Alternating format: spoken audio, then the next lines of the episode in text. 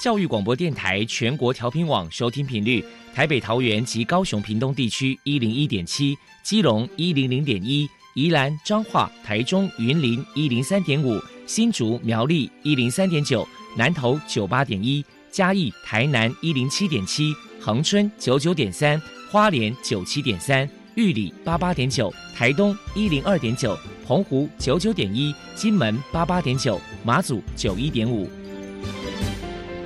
是包容，爱是牺牲，爱是分享，爱是服务。因为爱，特殊教育充满了无限的可能。用爱关怀身心障碍同学的未来，用心倾听资赋优异子女的心声。欢迎老师、家长、同学们，大家一起加入特别的爱这个大家庭。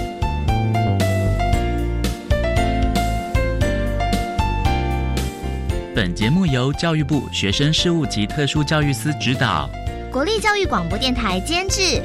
欢迎收听。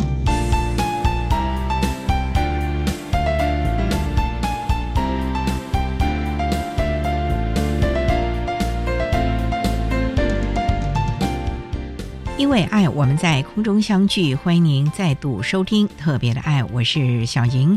这个节目在每个星期六和星期天的十六点零五分到十七点播出。在今天节目中，将为您安排三个部分。首先，在“爱的小百科”单元里头，波波将为您安排大树抱抱单元，为您邀请高雄市学习障碍协会的理事长杨乔一杨理事长，为大家分享学障儿家长的教养经验，希望提供家长、老师还有同学们可以做参考。另外，今天的主题专访为您安排的是《爱的随身听》，为您邀请获得一百零七年优良特殊教育人员荣耀的国立台南大学特殊教育学系的教授詹世仪詹教授，为大家说明换一种学习策略以及方法，谈个教育阶段学习障碍学生教学的策略以及注意的事项，希望提供家长、老师还有同学们可以做个参考。节目最后为您安排的是《爱的加油站》，为您邀请迦南药理大学资源教室辅导老师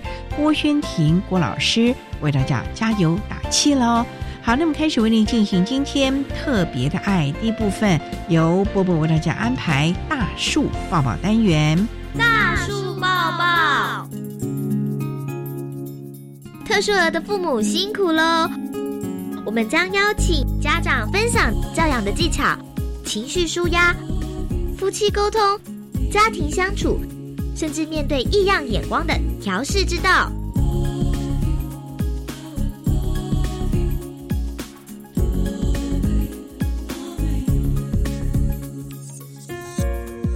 Hello，大家好，我是 Bobo，欢迎收听大树抱抱。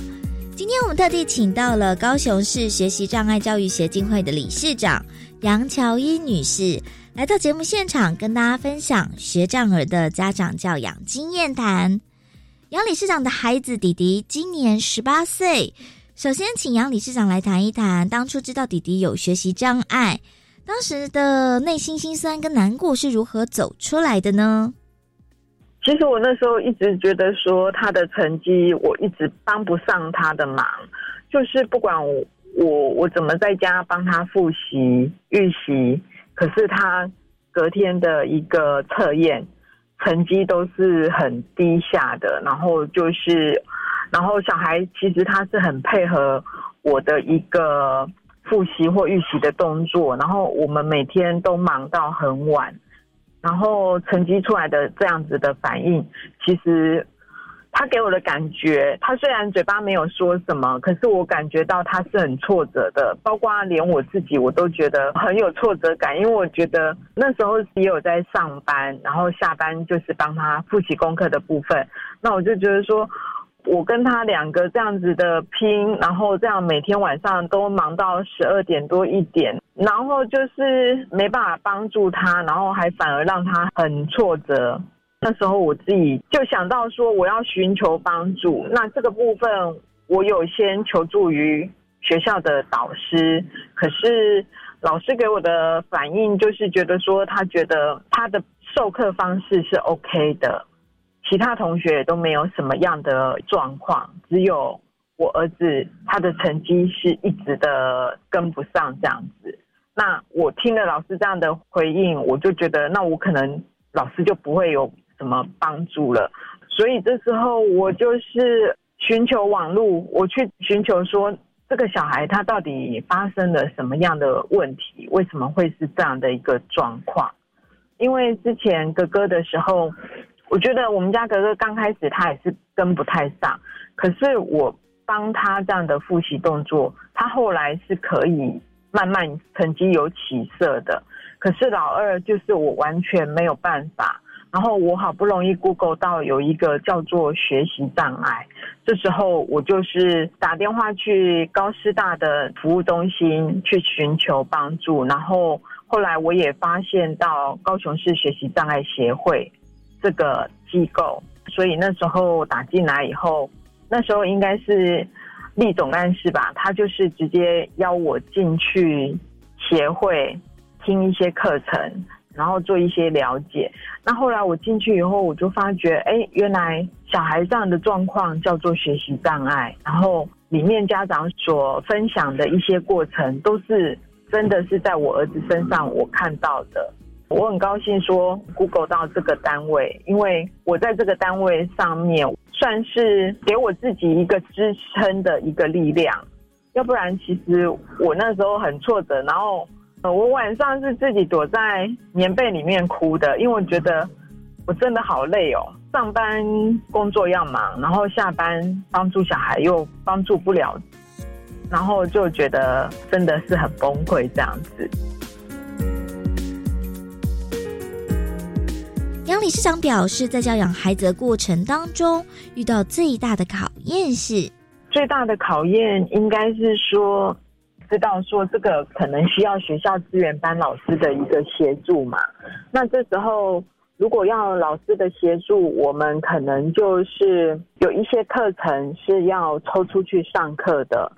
那这个部分我就会觉得小朋友他自己心里的接受度不知道可不可以接受这样子。所以那时候我有迟疑了一下，可是后来我觉得小孩子的成绩还是没有办法，所以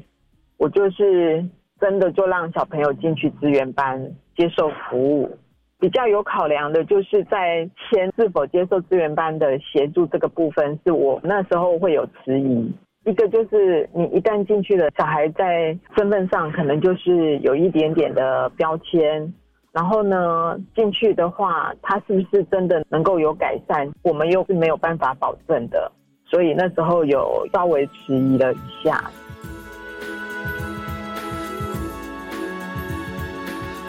接下来，我们请杨理事长来分享一下弟弟呢与其他的兄弟姐妹相处互动，您有什么样的教养诀窍可以分享呢？其实迪迪那时候，我自己去回想他的一个成长过程，我只是觉得说，这个小孩就是有一些东西是我没办法控制他的，就是比如说我带他出去逛街或者去卖场买东西，他很习惯的就是他都会用手去接触每一样物品，那这个部分是我一直在跟他教养说，这个不要乱碰。可是他一直没有办法改进。再来就是，我感觉他特别的活泼，所以就是他的活动量是比较充足的。因为跟哥哥相差了五岁，变成我后来是专门在帮弟弟复习功课。那哥哥的部分就是哥哥自己复习，然后哥哥那时候也卡在是在国中的阶段，他自己也是比较忙在他的功课。所以他跟弟弟之间的互动就不是那么的多，可是他们的感情是很好很 OK 的，只是说我们两个就变成是分头忙，他忙他的，我就请他请哥哥照顾好他自己的功课，然后我就是专心的帮弟弟这样子。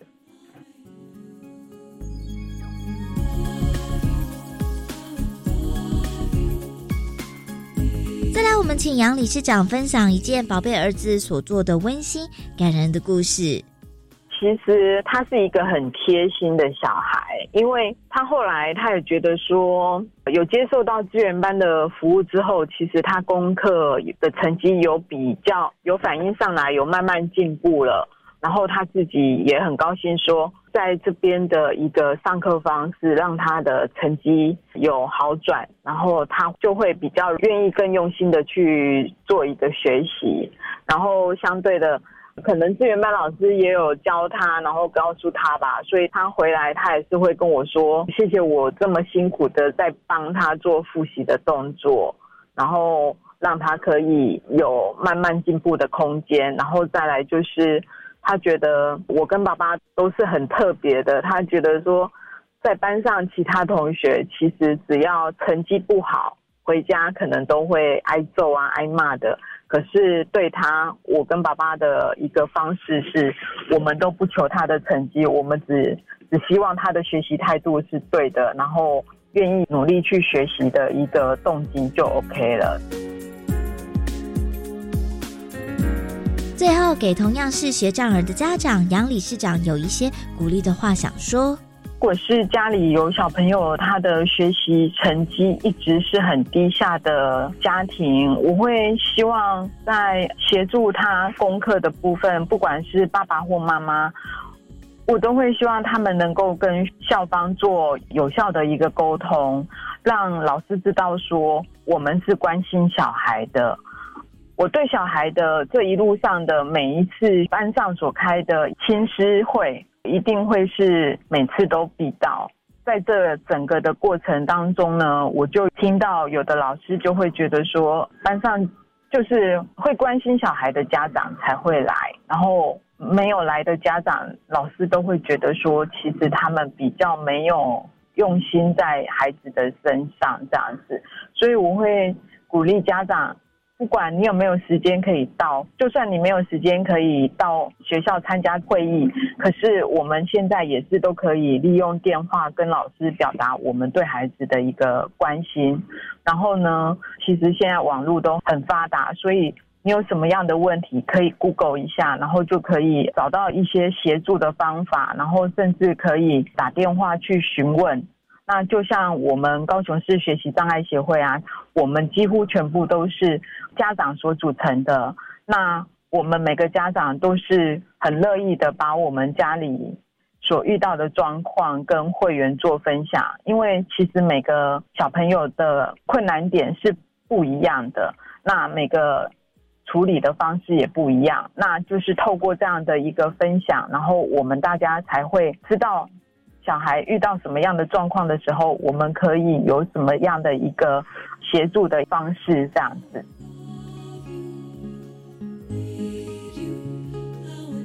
非常谢谢高雄市学习障碍教育协进会的理事长杨乔伊女士接受我们的访问。现在，我们就把节目现场交还给主持人小莹。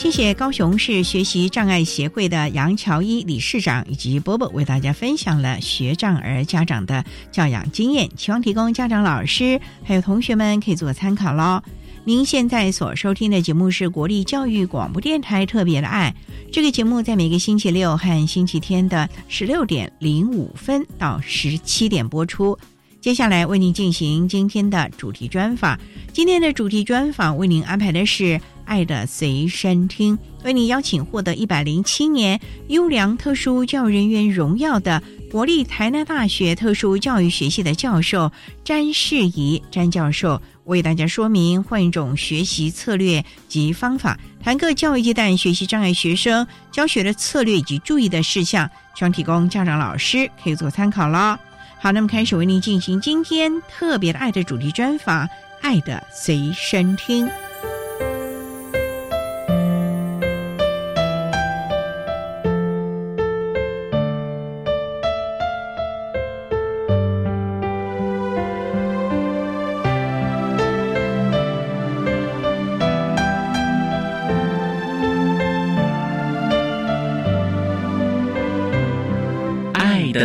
随身听。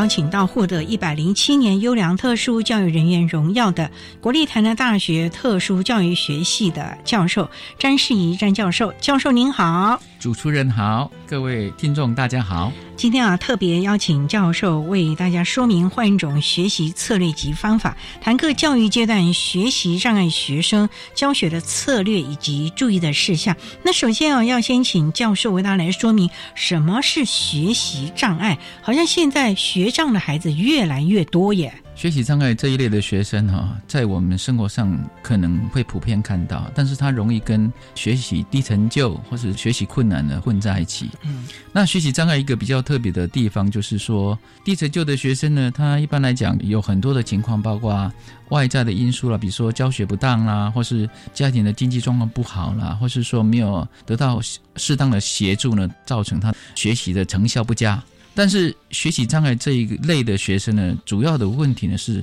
在经由我们很认真的教学的情况下呢，他仍然有一些困难。但这种困难呢，不是来自于他的智力的问题，也不是来自于他情绪的问题，而是他大脑里面的功能呢有部分的缺损，因此在教导起来呢就比较困难。所以他纵使花很多的心力在努力啦、练习啦，但是可能就得不到成效。不过教授啊，人家说学障有很多类型啊，有听的，有算的，有写的。那我们要怎么能知道说这个孩子不是因为认知功能有问题，因为他表现出来的我就是考试考不了那么好啊？这种学生呢，对很多的老师来讲或家长来讲哈，有时候真的是会有一点困难哦。因为很大的一个问题就是说，我们经常对这样的学生呢，学习不会的话呢，我们经常会要求他不断的练习。但是他的情况是，他不晓得练习这个的目的在哪里。纵使错的时候呢，他也没有发现到。那我们当家长或是当老师的呢，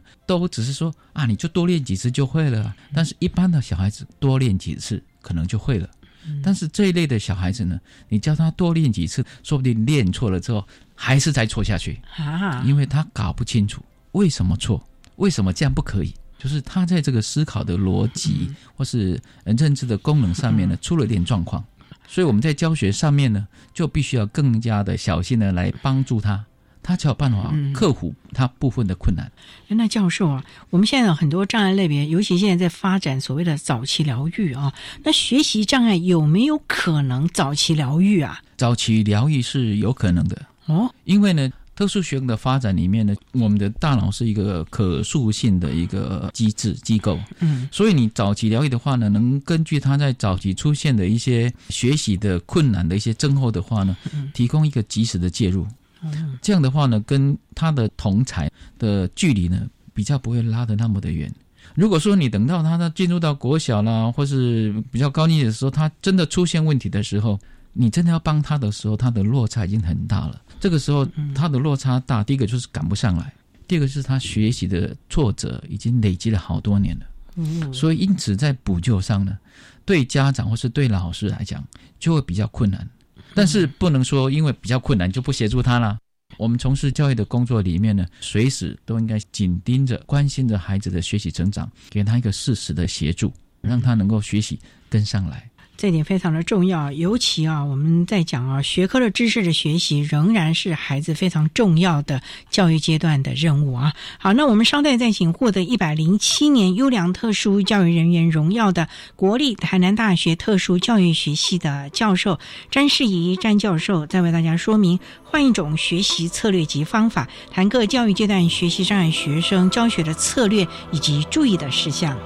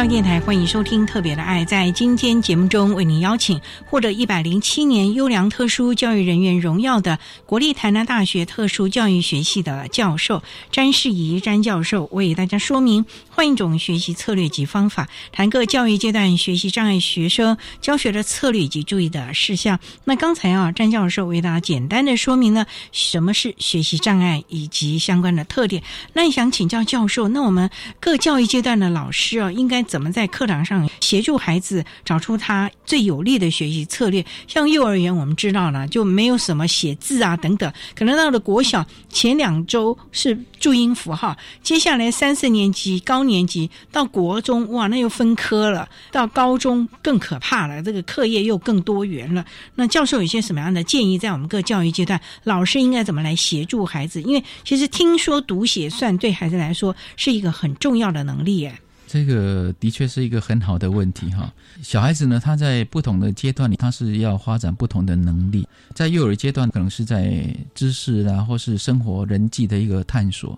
到了国小低年级的时候呢，他可能开始发展注音符号啊、国字啊、识字的这种能力。所以在小学一年级的前十周，那不上就是上注音符号。作为我们在学中文的一个基础，嗯，如果这个时候他的注音号有一些问题，他对国语文的这个学习呢，就会产生的困难。所以在国小低年级的时候呢，我们就会比较着重在注音号跟四字上的处理。到了三四年级的时候呢，他的字这样累积到一定的程度的时候呢，就必须借由这种识字能力往更进一步的地方发展，就所谓的阅读理解了。所以阅读理解呢，在三四年级的时候变成一个很重要的一个历程。但是如果说他前面缺乏这种识字的能力，可能就影响到他识字理解的表现。所以这样的一个学生，如果说他是学习障碍，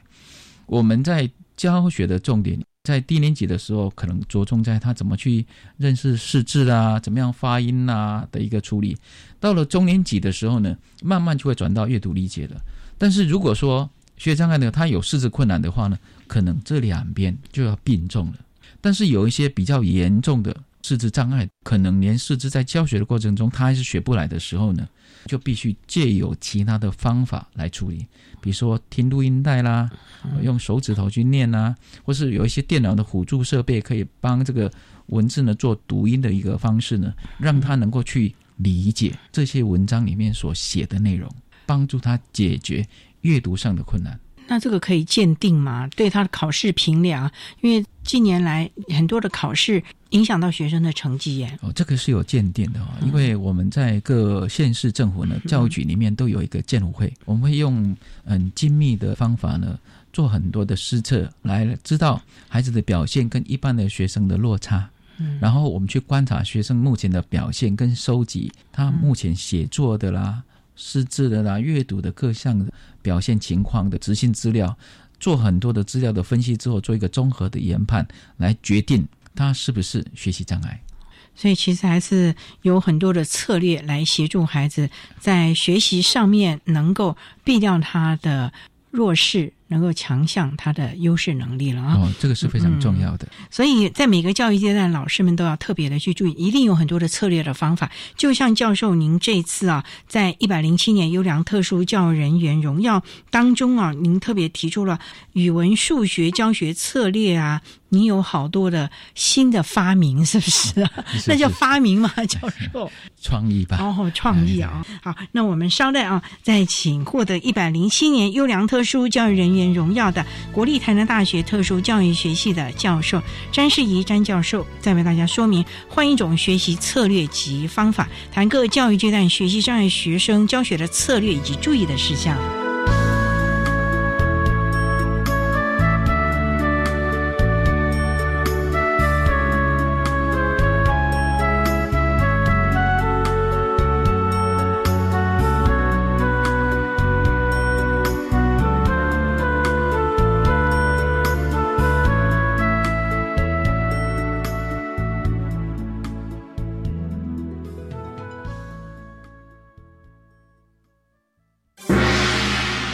刚在教学现场，让学生真正成为课堂上的主人，学到的不只是知识，还有态度与行动。新课纲将帮助孩子储备面对新时代的能力。教育电台官网 Channel Plus 点选专题策展，欢迎点听，一起成为更好的自己。带您深入校园，了解新课纲为前导学校带来的转变与挑战。三。哎，你很有钱哦！就平常找回来的零钱都放在这边呢。现在电子票证这么方便，把零钱拿去超商或捷运站储值就好啦。对吼，不然啊，这些零钱都只能宅在家。如果大家都把零钱拿出来用的话，国家就可以减少铸币，降低二氧化碳排放。不然啊，北极熊都 GG 喽！把硬币储值到电子票证当零钱包使用，好棒棒！以上广告由中央银行提供。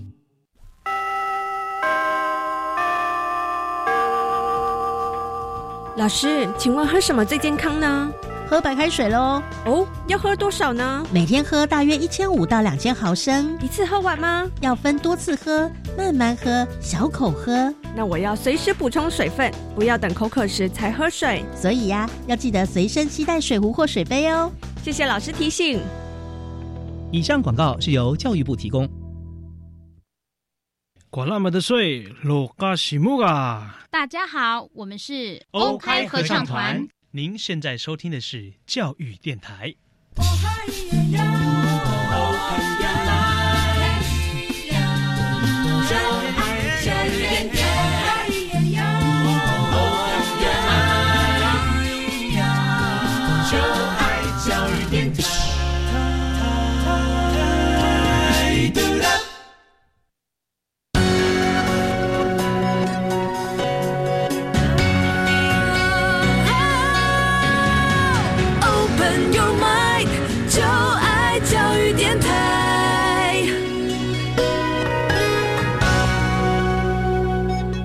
教育电台欢迎收听《特别的爱》这个节目，是在每个星期六和星期天的十六点零五分到十七点播出。在今天节目中，为你邀请获得一百零七年优良特殊教育人员荣耀的国立台南大学特殊教育学系的教授詹世仪詹教授，为大家说明换一种学习策略及方法，谈各教育阶段学习障碍学生教学的策略以及注意的事项。那刚才在节目的第一部分，詹教授为大家解。简单的说明什么是学习障碍，以及各教育阶段啊，现场的老师们应该如何的善用各项的教学策略，协助孩子们适当的学习。那也想请教教授，您这次啊，在一百零七年优良特殊教育人员荣耀当中所提到的，针对语文教学、还有数学、还有教学策略编选的绘本、数学影音教学情境。替换式教数学，还有结构式提问，甚至还有一个词汇列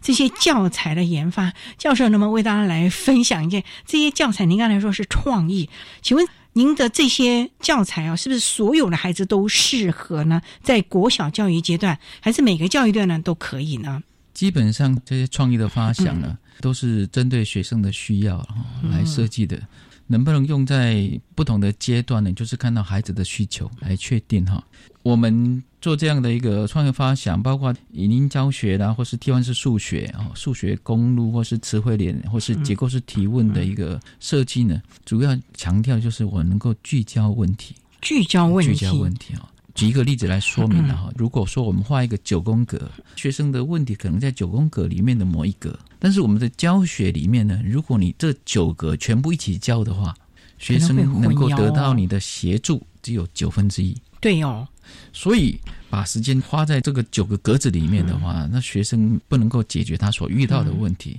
因此，我们在这个设计的发想里面，我们就需要针对说孩子的问题可能在哪一个部分。比如说，他在这个第一格的地方出现了问题了，所以我们聚焦这个问题的时候呢，我们就针对他第一格出现的问题来设计各式各样的教材。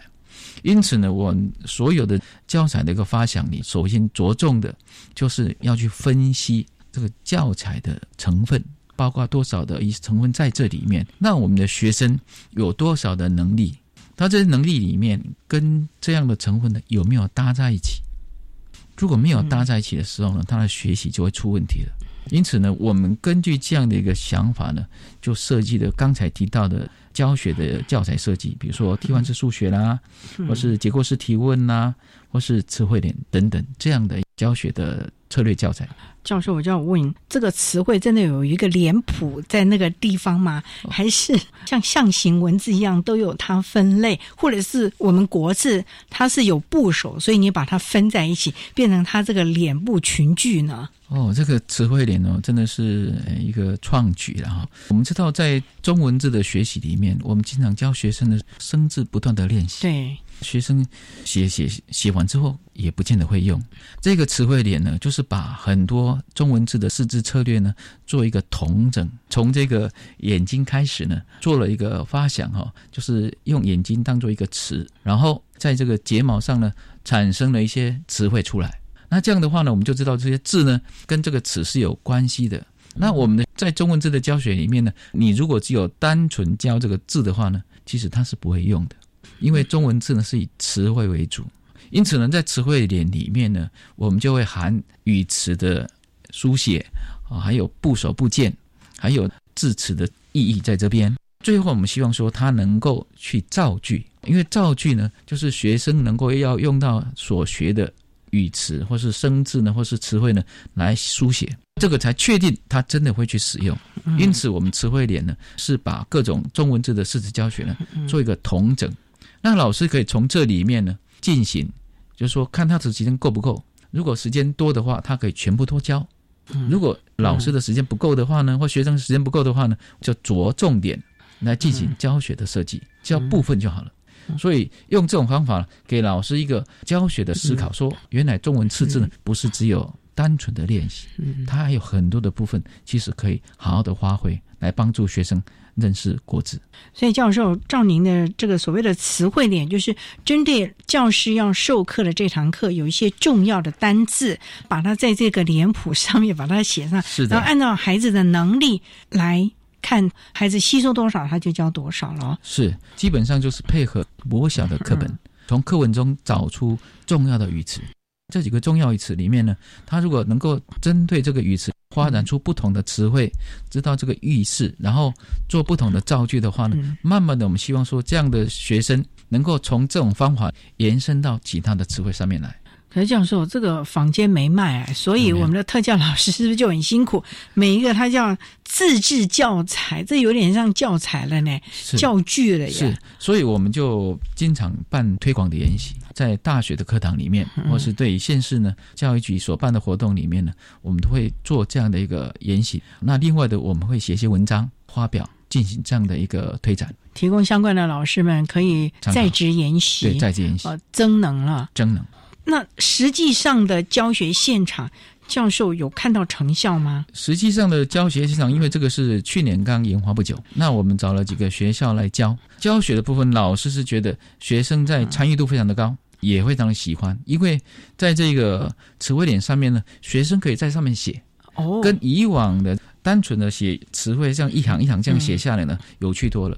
而且学生可以在这里面呢做小组的合作，共同发挥讨论。可以创造出什么样的语词啦，用什么样的句子啦？讨论的过程中呢，程度比较差的学生也会听到比较好的学生他们在讲，所以增加他对词汇理解的广度。那那教授，这个是只适合学障的吗？因为其实像这套的教材，如果是资源班的老师来运用，可以把各种障碍类别的孩子在一起小组教学，是不是可以共同的来学习了？因为你看，可能认知有点问题的啦。这个呢，最早的发想是针对这个学习障碍，他在四肢上的困难。哦。但是后来呢，在普通班也可以教。普通班也可以啊。普通班也可以教啊，因为这个课程里面因为有这样的一个创意，所以普通班在小组讨论里面呢，他们可以产出很多的东西。但是对于程度更弱的学生，或是年纪更低的学生呢，他们在这个发想的时候会比较困难的情况下呢，老师其实可以写在上面跟学生讨论。就不是有让学生发想了，老师呢写完之后跟学生讨论，从这个词汇点里面呢来找到更多学习中文字的线索。所以这里还是有特别的特色啊，是提供大家的啊。那我们稍待再请获得一百零七年优良特殊教育人员荣耀的国立台南大学特殊教育学系的教授詹世仪詹教授，再为大家说明换一种学习策略及方法，谈各教育阶段学习障碍学生教学的策略以及注意的事项。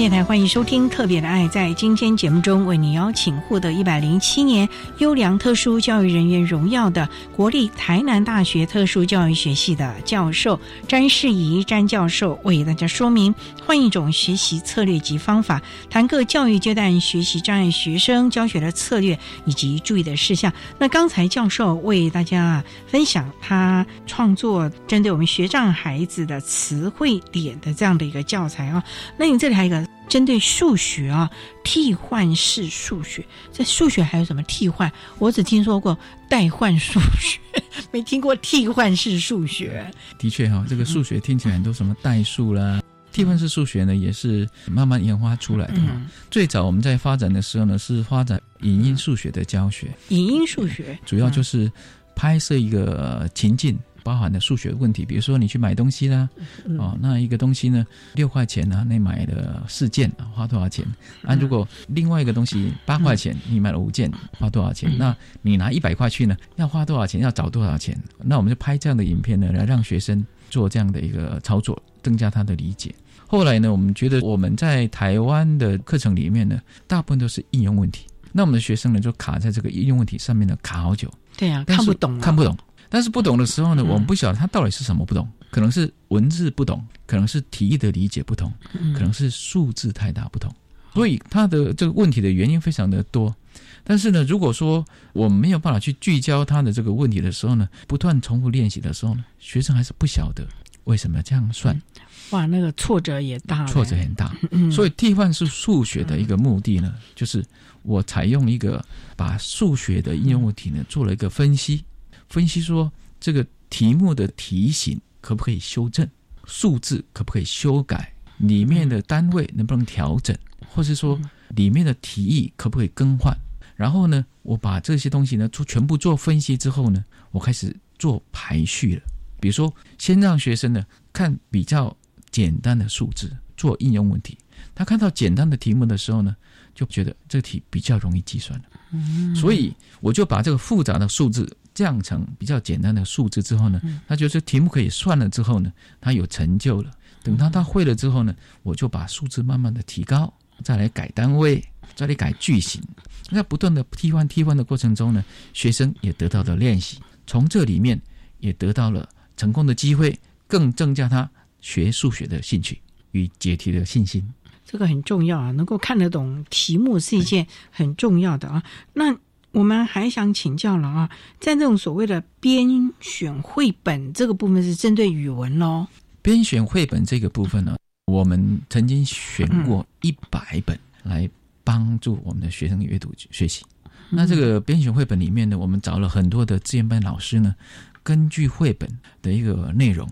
那我们就设计一些问题啊，说，哎，这一页你看到什么东西啦？或是这个小乌龟做了什么事情呢？然后它为什么这样做啦？从这样的一个提问的动作呢，让学生对文本的理解更加的清楚。因此呢，就由图文跟课外的绘本的读谱里面呢，增加孩子对语言知识的增进。跟文章的一个内容的理解呢，都会有很大的一个帮助。那我们就把这个题目呢，再设计出来。为了这个一本绘本呢，我们设计了将近五六十页的提问的活动。一本，对对对，所以非常的丰富。那这个提问会不会针对孩子的年龄或者是能力？我老师可以拆哪几题来问呢？我们在这个提问里面呢，我们就分作高组跟低组。哦，高组的学生可以问比较难的题目，那低组的学生可以问简单的，说哎，这个图片里面有谁啦？他做什么啦？或者比较简单的。那比较难的就他为什么这样做？他怎么做的？这个时候呢，他就必须要做更深一层的一个思考跟说明。所以，教授每一个老师是不是也可以找一些他觉得适合他孩子的绘本来做这样的教材的设计呢？如果说他们参与过这样的一个绘本的一个设计之后，他了解到说我们教材基本架构架构之后呢，其实任何一个绘本都能够这样去应用。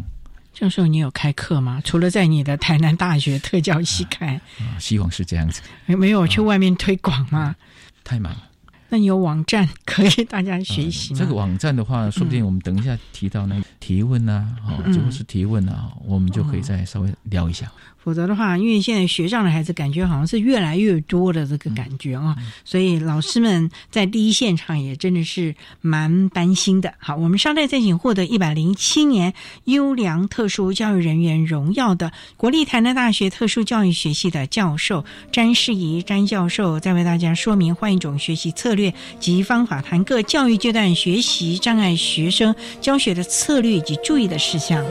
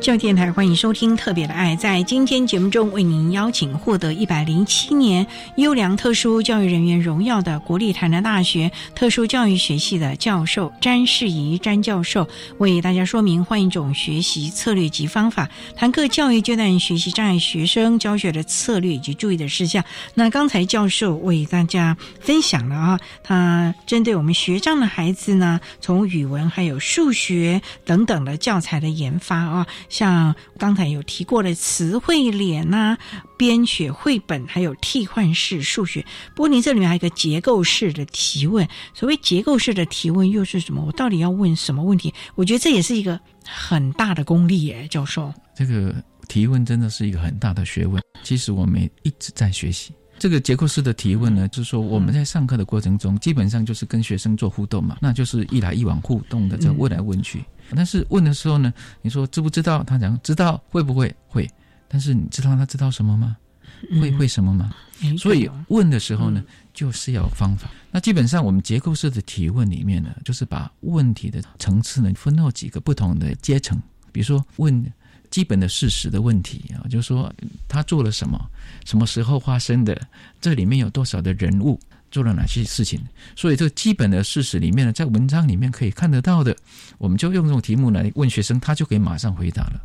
但是有一些情况，问题是要归纳的。归纳问题的时候，就是说我不是只有从这个文章找答案而已，我必须把这个文章里面做资料的整合，才能够回答问题。所以在这个归纳的层次上面呢，学生就必须从这里面将所有的资讯做一点整合。那我们如果提出这样的问题的时候呢，学生就必须要去整合资讯。那另外一种叫做推论的问题，那推论的问题呢，就是我们在问学生的时候呢，他不只需要从文章中找到问题，他必须跟他过去的知识经验呢做结合。那第四种呢，就所谓的评论的问题，那就是说，你看我这篇文章之后，你有什么心得啦？感想啊，或是你有什么想法，或是建议，甚至于在评论的过程中呢，可以跟其他的文本文章呢做结合分析、做比较。因此呢，在这个结构式的提问里面呢，我们有这四个层次的一个提问的问题呢，可以让老师知道说，问题是很多种的，可以问前的基本事实、归纳的题目，或是推论的题目，或是。评论性的题目，这样四个类别的情况下，老师如果知道这样的一个提问的层次的时候呢，老师就可以有结构的提出不同的问题来问学生，特别是针对学障的学生呢，一开始的时候你如果提的非常的难，需要做一个推论或是归纳的时候，他有困难的时候呢，你可能可以用比较基本事实的问题来问他，等他觉得哎奇怪，老师问的问题我都会。我再慢慢的延伸到比较高层次的问题，加深加广，加深加广，是的，是的。那教授啊，您讲的啊，结构式提问，我觉得不光是学障的孩子可以用，啊，各个一般的孩子，尤其自幼的孩子，如果运用这个教学，是不是可以更发展他们的创意思考的空间和能力了呢？因为您提到那个，尤其到最后的，你看了这个文章的心得。发表这个，其实，在自优的孩子有很多是要各抒己见的。这个教材是不是也可以适用于自优啊？主持人讲的真好，真的是这样子呢。其实我们很多的一些想法啊，都是针对特殊学生他们的状况所发想出来的。嗯，所以我们真的是非常感谢他们，因为他们的困难让我们想到说。怎么样去帮他解决？因此研发出很多解决他们问题的一些教学的策略跟教材出来。那这些教学的策略跟教材呢，不仅适用于他们，对一般的学生或是自由的学生呢，其实也都是非常适合的。那这个会不会也根据我们所谓的城乡，甚至于各地的风俗民情、文化的特色啊，民族的特色？能够在内容上做不同的，例如说，我们现在在讲，哎，可能原住民的朋友们呢，每一个族都有它不同的神话故事啊，或者是祭典呢，这个是不是也可以融入在教材当中？甚至于像我们台湾祭典啊，什么宫庙、什么母娘，还有妈祖的绕境，是不是都可以把它给纳入进来呢？主持人讲的非常的好。的确是可以拉进来的哈，因为我们在做这样的一个结构式提问的时候呢，你要提问题，首先你就知道了解这些文章的内容，你才办法提问题。因此呢，你可能要做事前的准备。所以，不管是公庙的啦、原住民的文化，放到这个架构里面的时候呢，你也是可以这样来做分析：哪一些题目适合做基本事实的问题，哪一些题目适合做。归纳的哪一些题目呢？适合做推论的，哪一些题目呢？适合做评论的？你可以从这种文章的分析之后呢，开始设计不同的问题来问我们的学生。那另外的，我们更进一步的哈，是希望说，从这样的一个教学的流程里面，我们希望学生能够学到带着走的能力。也就是说，学生学完之后，他能够去主动的提问来问自己。基本的事实是什么呢？这里面讲什么？什么问题？我们需要做分析。那这样的话呢，学生的思考就不会单纯只有看基本的事实，而能够更进一步去做分析跟推论。那这个是我们最大的一个目标。教授，我觉得这个有一点点教学上的革命啊，因为我们华人的教育哦，一直都是老师在给。然后学生就是在接收，所以我们常常有很多的学生到国外留学的时候，往往不能适应，因为要各抒己见的时候，我们的学生都退缩了。所以国外这些教授都觉得，我们不是要这个会背诵的机器，而是你能够抒发你自己，或者你有自己，甚至于跟教授是完全相左的，他都可以接受。所以这套的教材是不是也可以适用在我们所有的教育现场，能够？训练孩子发想创意，甚至于更多元的学习、更多元的面向了呢，而不是只是我们课本的啦，或者是制式化的教室里面的这样学习了呢？哦，的确是这样子啊，因为我们在做这样的一个。策略的一个应用，结构式的提问的时候呢，其实我们如果在教育的现场，包括在资源班或是普通班里面推广的时候呢，学生可以从这个不同的提问里面呢，发展出很多不同的一个思考的面向。特别是在这个评论的时候啦，那因为借由这种小组的合作的时候，小组提问的时候呢，或是小组答题的时候呢，他们会发展出不同的一个想法。那各组的一个不同的想法呢，就会产生了很多不同的一个意见。那我们就会在课堂上呢，跟小朋友做讨论，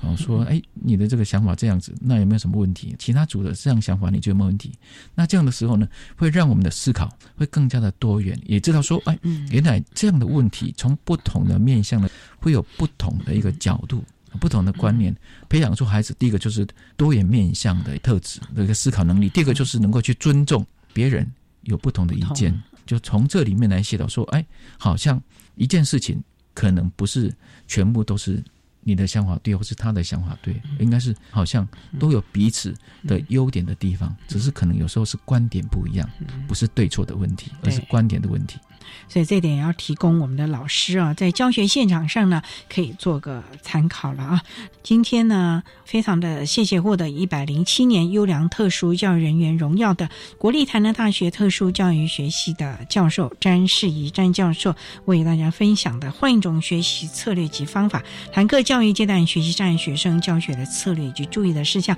非常谢谢詹教授的说明，谢谢您教授。好，谢谢谢谢各位听众，谢谢主持人。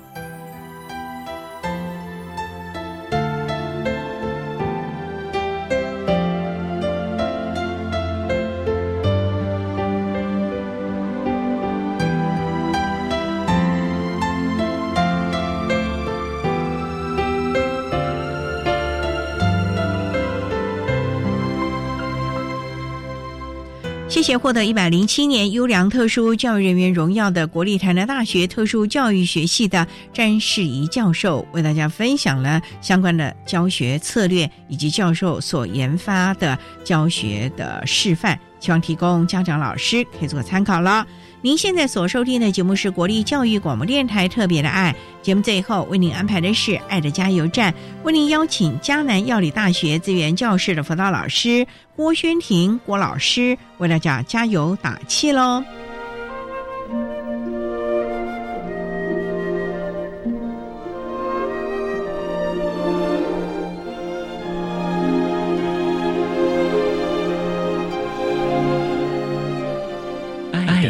加油站。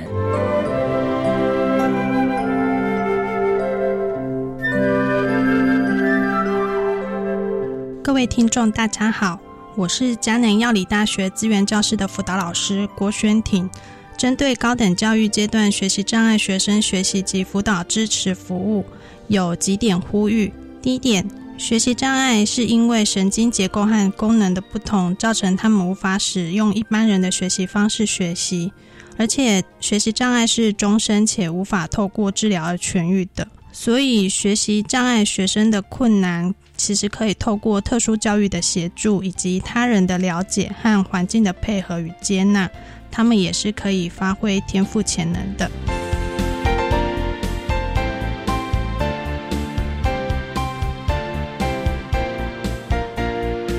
今天节目就为您进行到这了，感谢你的收听。在明天节目中，为您邀请江南药理大学资源教室的辅导老师郭宣婷郭老师，为大家分享有效的学习策略，谈高等教育阶段学习障碍学生学习及辅导支持服务的经验，希望提供家长、老师还有同学们可以做参考了。感谢你的收听，也欢迎您明天十六点零五分再度收听特别的爱。我们明天见了，拜拜。